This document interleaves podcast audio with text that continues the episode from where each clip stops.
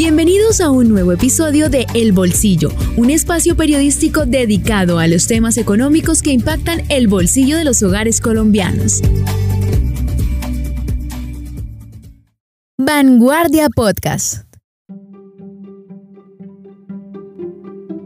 Hola, bienvenidos a un nuevo episodio de El Bolsillo, un podcast de vanguardia del Sistema Informativo de Santander. Y en esta ocasión, para terminar la semana, vamos a hablar de otra reforma. La reforma a la salud, que ha estado durante estos días llena de controversias por cuenta de partidos políticos, pero también por cuenta de estudios económicos. Por eso en este podcast dedicado a temas económicos, vamos a hablar hoy también de temas políticos de la salud colombiana. Pero antes de entrar en detalle, quiero poner en contexto un poco qué ha pasado. En esta semana, el Partido Liberal se bajó del apoyo a esta reforma. Luego hubo otros partidos como el de la U, el Partido Conservador. Estas tres bancadas que en el Congreso forman un grueso apoyo, pues ya no van a estar apoyando a la reforma de la ministra Corcho ni del presidente Gustavo Petro. Y por otro lado, esta semana también se conoció el estudio que hizo Fedesarrollo, este centro de estudios económicos, sobre la reforma a la salud. Y Fedesarrollo fue muy enfático al decir que Colombia en este momento no necesita una reforma a su sistema de salud. Más bien se necesita ajustar algunos detalles y mejorarlo, pero no reformarlo. ¿Y por qué? Hay unos datos que puso Fedesarrollo en contexto y lo quiero traer hoy a este episodio antes de presentarles a nuestro invitado. Fedesarrollo dice que en los últimos 30 años se pasó de una cobertura más o menos del 24% hacia el año 1993, en la parte a nivel nacional, a una del 94%. Incluso la cobertura rural pasó del 7% al 95%. Ellos concluyen que la brecha rural se cerró. Incluso hablan que el acceso a la salud, especialmente con lo preventivo, también pasó de un 59% a un 77% en esos hogares que están en los menores ingresos. Tres problemas identificados también, no todo es bueno. Uno es que todavía hace falta un mejor acceso y que sea de calidad el sistema de salud, especialmente en esos municipios lejanos o periféricos. También que el sistema actualmente tiene algunos problemas de sostenibilidad y de recursos. Hay muchos déficits en este sistema y que también hay una deficiencia en la estructura institucional, en la gobernanza, que tiene que ver más que todo con lo que pasa en los municipios y en los departamentos. Están estas dos caras de la moneda. Hay oportunidades, hay deficiencias en el sistema de salud. Pero lo que está en juego en este momento es la reforma de la ministra Carolina Corcho y Gustavo Petro. Por eso, invitamos a el redactor de Vanguardia, Arley Sánchez, quien ha seguido la pista a esta reforma. Arley también está en la unidad web, pero también es redactor político de este medio de vanguardia. Y bueno, Arley, gracias por aceptar la invitación y bienvenido a El Bolsillo. Gracias, Miguel, a usted por la invitación y para mí es un placer estar en este episodio de El Bolsillo hablando de una de las reformas más importantes que presentó el gobierno nacional y la cual podríamos decir que ha sido la reforma estrella con la que Gustavo Petro decidió arrancar su primer periodo, su primer año como presidente de la República y que en este momento, pues digámoslo así, en términos médicos está en cuidados intensivos en el Congreso la República. Bueno, sobre eso quiero empezar, Arley. Las cuentas para esta reforma que está en este momento en cuidados intensivos, tanto por el apoyo de las bancadas, pero también por los recientes estudios, como hablábamos del de Desarrollo, pero también por todo lo que han hecho gremios como la ANDI y también las agremiaciones de las EPS.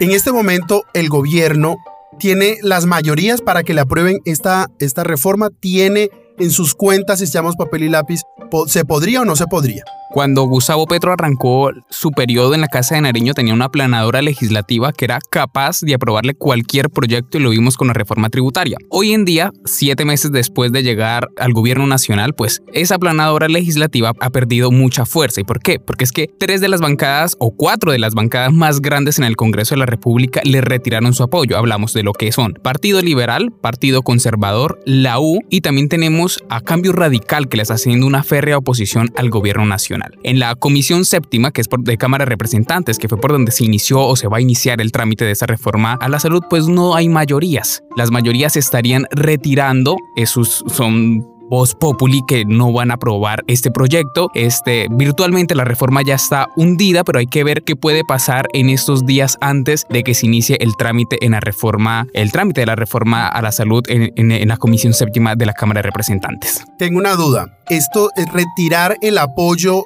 tiene que ver más con que estos partidos no lograron que sus intenciones o sus propuestas quedarán incluidas dentro del articulado de la ministra Corcho o tiene que ver más con lo que ya han dicho agremiaciones como Gestar Salud o ASEMI que hablan que la ministra sí o sí quiere acabar con la CPS o son las dos cosas? ¿Cómo ves este panorama? Son las dos cosas. Cuando el gobierno nacional presentó la reforma a la salud, evidentemente tanto los gremios de las CPS, ASEMI y Gestar Salud, como los médicos, incluso algunos congresistas afirmaron que la reforma se había creado bajo total hermetismo. Es decir, nadie sabía cómo se estaba redactando, ni qué puntos, ni qué expertos tuvieron en cuenta, porque tengamos presente que cuando llegó Carolina Corcho hizo un revolcón ministerial y sacó a todos los funcionarios que había en este ministerio. Se construyó un documento en reserva y a principios de febrero, cuando se publicó el, documento final que entró al Congreso de la República en un acto protocolario en la Plaza de Armas del Capitolio Nacional, pues lo que son las bancadas tradicionales, la U, conservador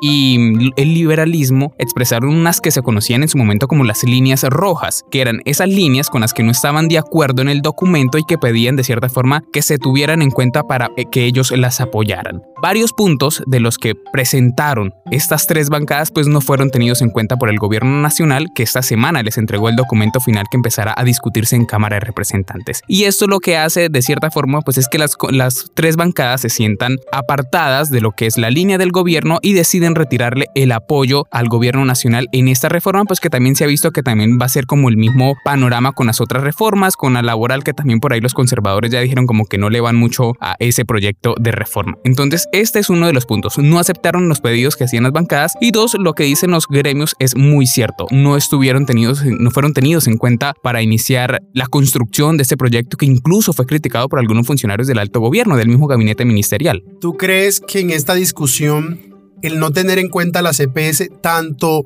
en la concepción del articulado, pero también en el futuro, que es quitarle algunas funciones y autonomía, incluso no tenerlas como intermediarias para girar los recursos de la salud, sino más bien girar los recursos directamente o a las entidades públicas administradas por municipios y gobernaciones y directamente a las IPS de acuerdo con los servicios que preste. Esa coyuntura que pone en el centro la CPS, ¿crees que hoy le, le, pasó factura a la ministra Corcho? Indiscutiblemente, porque es que desde que se radicó el proyecto, uno de los principales objetivos era erradicar las EPS, las empresas promotoras de salud. Y así se inició el trámite de reforma a la salud, la primera construcción, y ya después cuando los ánimos estaban un poco densos, tanto en el Capitolio como afuera, pues el gobierno dice no vamos a eliminar las EPS, sino que las vamos a transformar. Y era uno de los puntos que planteaban las tres bancadas mayoritarias en el Congreso de la República. La transformación de las EPS pedían que siguieran funcionando no como intermediarias como el papel que tienen hoy en día, que es afiliación, agendar citas y ser ellas las que administran los recursos para pasarlos a las IPS, sino que ahora va a ser la ADRES, que va a tener superpoderes. Y esto es lo que hace de cierta forma que las bancadas decidan retirarse. No, porque el, documento planteaba que durante dos años, que es lo que dice el último documento, durante dos años seguirán funcionando, pero pues ya a partir de los años empezarán a eliminarse esa transformación que plantea la ministra Carolina Corcho. Incluso ella misma dice que hoy en día son cerca de 20 las EPS que funcionan en el país, pero que con la transformación que van a tener durante la reforma a la salud, pues van a quedar mínimo, mínimo funcionando solo 8. O sea, es decir, más de la mitad de las EPS que hoy en día están funcionando en Colombia serían liquidadas, desaparecerían con la reforma a la salud y eso es lo que les molestó a las bancadas mayoritarias. Bueno, yo también he considerado todo este proceso de la reforma a, a, la salud es como un vía crucis ahora que nos acercamos a Semana Santa. ¿Y por qué? Porque cada vez que avanzaba el camino salía algo y nos hemos saltado algo y aquí ya me acordé y lo tengo aquí presente. Fue un momento en que luego de radicarse salió la duda, o es una ley ordinaria o la tramitamos por ley estatutaria. Y hay juristas y gremios que han dicho, esto debe ser algo estatutario porque se está reformando un derecho fundamental que es el de la salud y dicen que también se está modificando el derecho de los colombianos a elegir ¿cómo viste ese momento también eh, delicado de este eh, camino de la reforma? Sí, cuando se, se, iba a presentar la reforma, desde diferentes sectores le dijeron al gobierno nacional, hey, tienen que pasar la reforma por comisión primera de Cámara de Representantes, que es la comisión encargada de lo constitucional, no por comisión séptima, que si bien es cierto es la encargada de los temas de salud, como en este caso, pues no tiene los poderes que tiene la comisión primera para reformar la constitución, porque bien lo decía usted, Miguel, la reforma a la salud va a modificar incluso una ley estatutaria y ley estatutaria no se puede modificar con una ley orgánica, que es lo que está pasando en este caso. Y recordemos que pues más de 19 congresistas enviaron una carta recién radicada a la reforma a la ministra Carolina Corcho diciéndole, ministra, tenga en cuenta que la, la reforma se le puede caer y podemos perder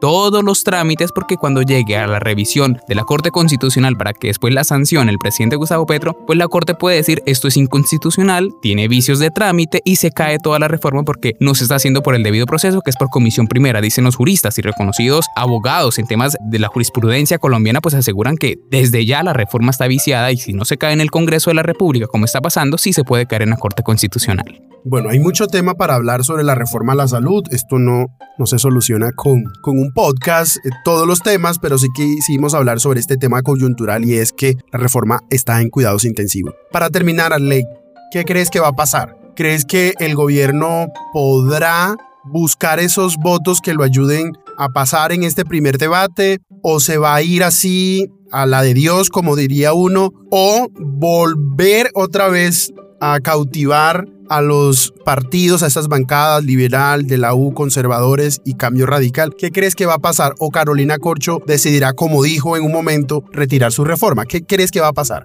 Pues es que ya tenemos el antecedente con la reforma política que cuando llegó al quinto debate, pues dicen los congresistas esto tiene micos, está viciado y lo que hace el gobierno es retirarlo. Puede, ¿Qué es lo que podría pasar con esta reforma a la salud? Porque lo que quiere el gobierno, pues de cierta forma, es aprobar el articulado tal y como está. Y Corcho lo decía, si a la reforma le hacen grandes modificaciones sustanciales en los debates, pues lo que va a hacer el gobierno es retirarla porque no tendrían esa reforma profunda que es lo que quiere el gobierno nacional en el Congreso de la República. Hoy en día las cuentas pues no le benefician al gobierno. En la Comisión Séptima de Cámara de Representantes solo hay cuatro congresistas del Pacto Histórico y uno del Partido Común son cuatro votos asegurados a favor del documento tal y como está hay dos partidos, dos, dos congresistas del Partido Verde que todavía no se sabe cómo podrían votar el documento y dos curules de paz que también se desconoce cómo podrían votar. Si esos cuatro congresistas se suman a los cuatro votos del pacto histórico y al voto de comunes, pues sencillamente a favor de la reforma serían nueve votos, mientras que 12 serían en contra, que son de las bancadas mayoritarias. Ya lo decía esta semana el representante y presidente de la Cámara de Representantes, David Racero, pues dice, la reforma todavía no está hundida, todavía se puede salvar. Y es lo que ha pasado muchas veces en el Congreso, que terminan salvando un documento con alguna jugadita o alguna modificación, dándole gusto a las bancadas que están exigiendo, que están haciendo algún tipo de exigencias, pues para que se salve el documento final. Yo creería que una de las, de, las posibilidades que puede tener el gobierno nacional en este momento es retirarla, como hizo con la reforma política, y volverla a presentar de cierta forma que las bancadas mayoritarias queden contentas.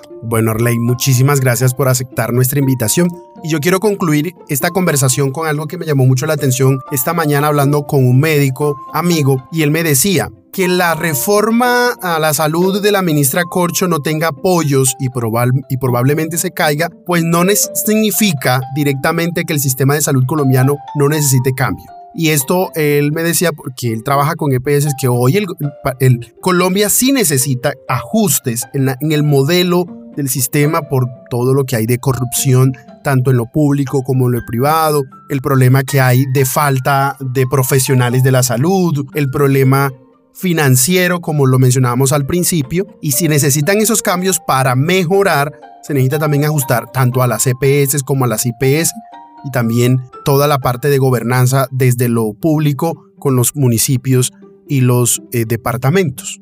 Sí, pero tengamos en cuenta también lo que decían incluso lo que decía el exministro de Salud y exministro de Educación Alejandro Gaviria, y es que no se puede eh, se tiene que construir sobre lo construido, es decir, si bien es cierto que el sistema de salud necesita unas mejoras, mejor cobertura, que es lo que quieren hacer con los centros de atención primaria, los CAP, en las zonas más alejadas del país, pues se necesita construir sobre lo que existe, lo que plantea de cierta forma, o lo que dicen los gremios como Gestar, Salud, es que la reforma va, iría a empezar de ceros con un nuevo modelo de sistema de salud, desconociendo lo que se ha adelantado en 30 años y lo que ha logrado incluso la, misma reforma estatutaria de la salud. Bueno, Arley, muchísimas gracias. Le recordamos a todos nuestros oyentes, a quienes nos escuchan a través de vanguardia.com, suscribirse a su plataforma favorita de podcast, buscar y calificar con cinco estrellitas para que estos contenidos le lleguen a más personas y activar las notificaciones. Vanguardia Podcast.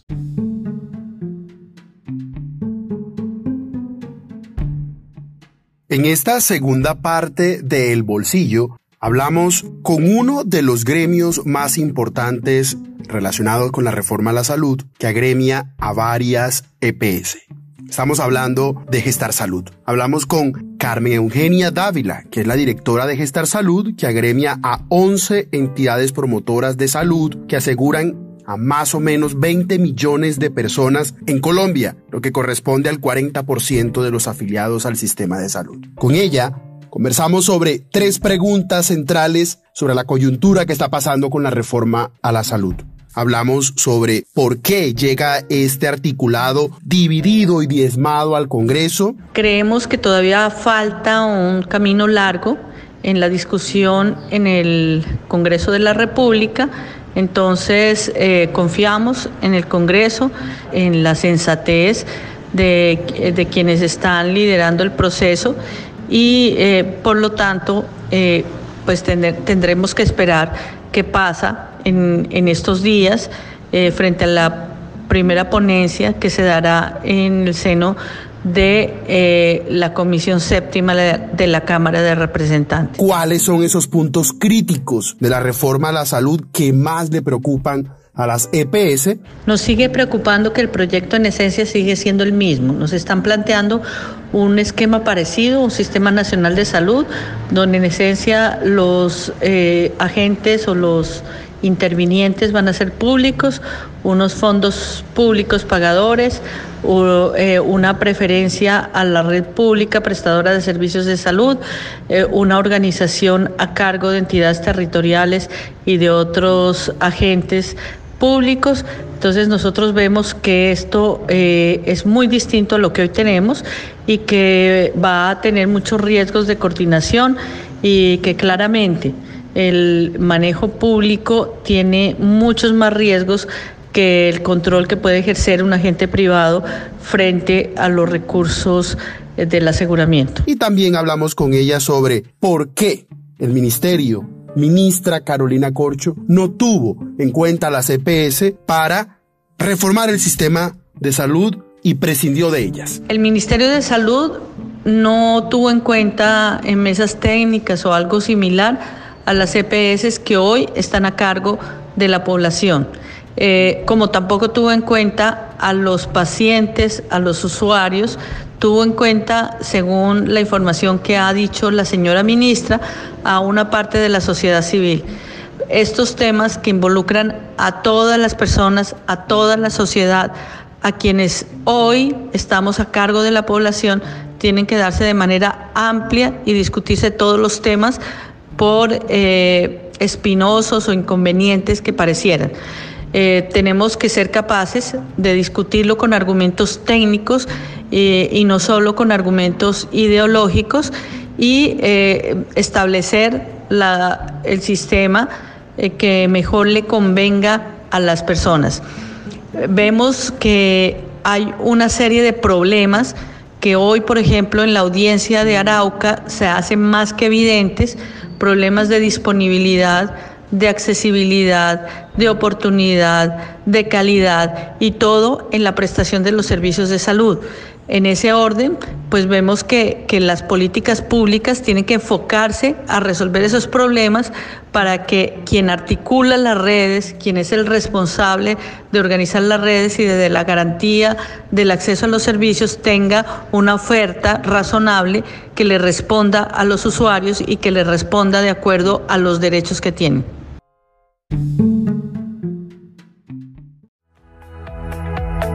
Hemos llegado al final de este podcast. Los esperamos en un nuevo episodio. Dirigió Miguel Orlando Alguero, periodista económico. Este es un podcast de vanguardia, el Sistema Informativo de Santander.